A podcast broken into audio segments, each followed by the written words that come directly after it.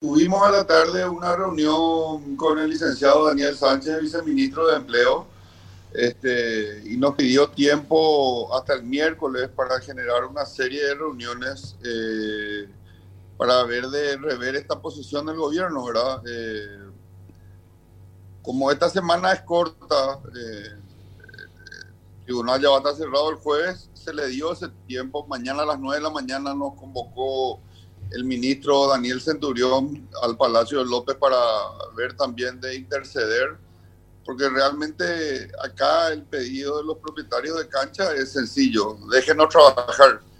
Eh, recordemos que ellos tuvieron ocho meses parados y el 16 de noviembre del mes pasado, hace 35 días, este se les permitió volver al trabajo, ¿verdad?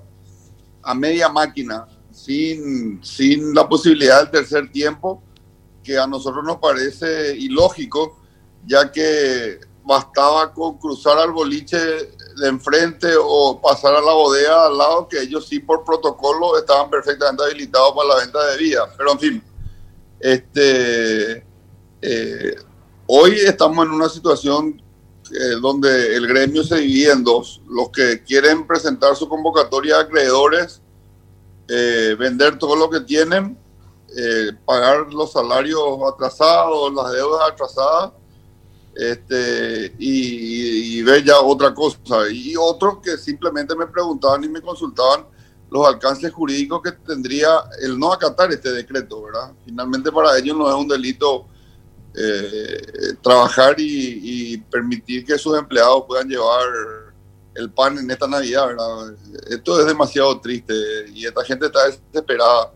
Me decía uno, Quique Mabel, yo quiero que me metan preso yo quiero que me metan preso, que eso sea televisado. Entonces, ese video yo le voy a enviar a mis acreedores porque así van a saber que realmente no les miento cuando le digo que no tengo para pagarle porque no me permiten trabajar.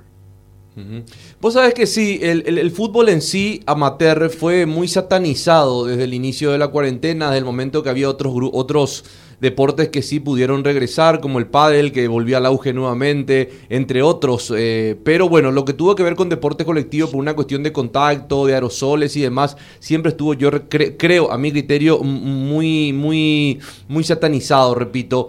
Eh, muy sobredimensionado de lo que podía ocurrir. Cuando se habilitan, Mabel, las canchas, recordemos que se habilitaban un 7 versus 7, eh, los que jugaban y terminaban de jugar tenían que salir, no había tercer tiempo, y pensamos que de alguna manera así se iba a empezar a, reactivar, de algún momento el, sector, ¿verdad? Ahora, esto se vuelve a prohibir nuevamente ahora, al menos hasta el 10 de enero al menos hasta el 10 de enero, y esto hace ya que los propietarios digan, caramba, esto viene para rato, esto todavía viene para rato y ya no podemos seguir sosteniendo una estructura personal. Es así más o menos el pensamiento que tiene Diego.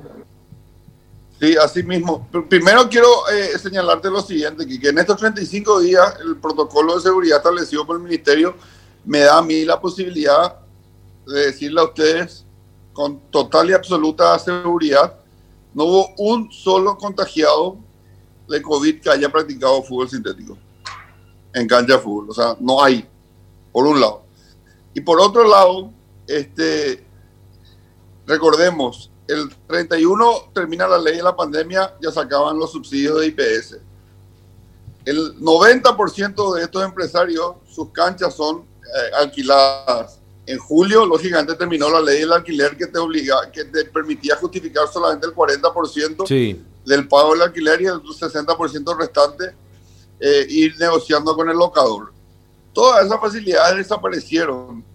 Sin embargo, siguen golpeando y golpeando y golpeando a un rubro que en este último decreto es el único perjudicado. 35 días. Entonces, esto nos hace creer a nosotros que la, la, gente que le habla al ministro Mazzoleni, no sé si se quiera o la Adriana Amarilla, no tienen idea de lo que es pagar sueldos, no tienen idea de lo que es remar para pagar aguinaldos, no tienen idea de lo que es emprender y están matando, en su, matando eh, estos comercios.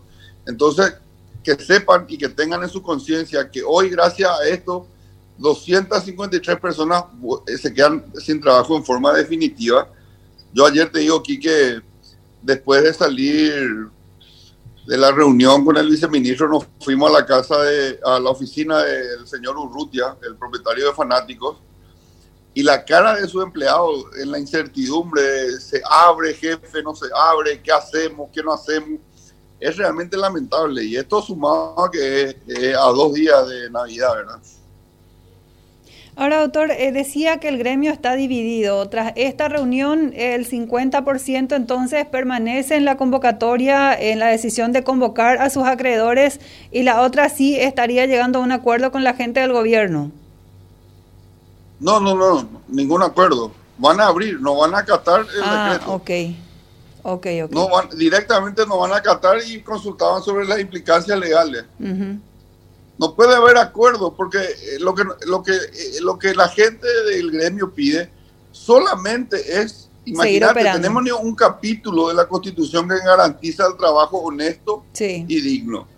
Y ellos lo único que piden, porque nunca pidieron ni siquiera alguna ayuda, algún tipo de subsidio. Lo único que piden es la oportunidad de trabajar y eso le están cercenando. O sea, no, es imposible llegar a un acuerdo sobre la base de que ellos no puedan trabajar.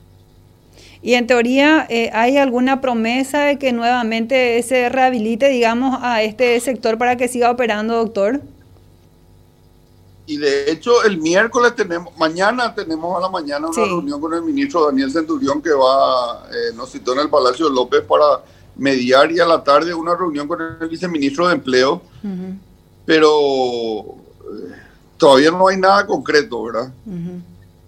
Ahora, de la manera que, eh, que nos estamos manejando últimamente, doctor, eh, no, no sería, digo yo, imposible de que esto tenga alguna revisión, ¿no? Porque generalmente, eh, recordás que días atrás los, los, traslados eran estaban restringidos, hoy están permitidos, se rectificó el propio ministro, o sea que no, no me resultaría extraño de que exista una, una rectificación, ¿eh? Y yo creo que se puede dar, que, que se puede dar que se puede dar una, una rectificación. Había cuenta de que eh, los números están a nuestro favor. O sea, hoy vos revisás la trazabilidad de las canchas de fútbol sintético y te vas a dar cuenta que no hay ningún solo contagiado.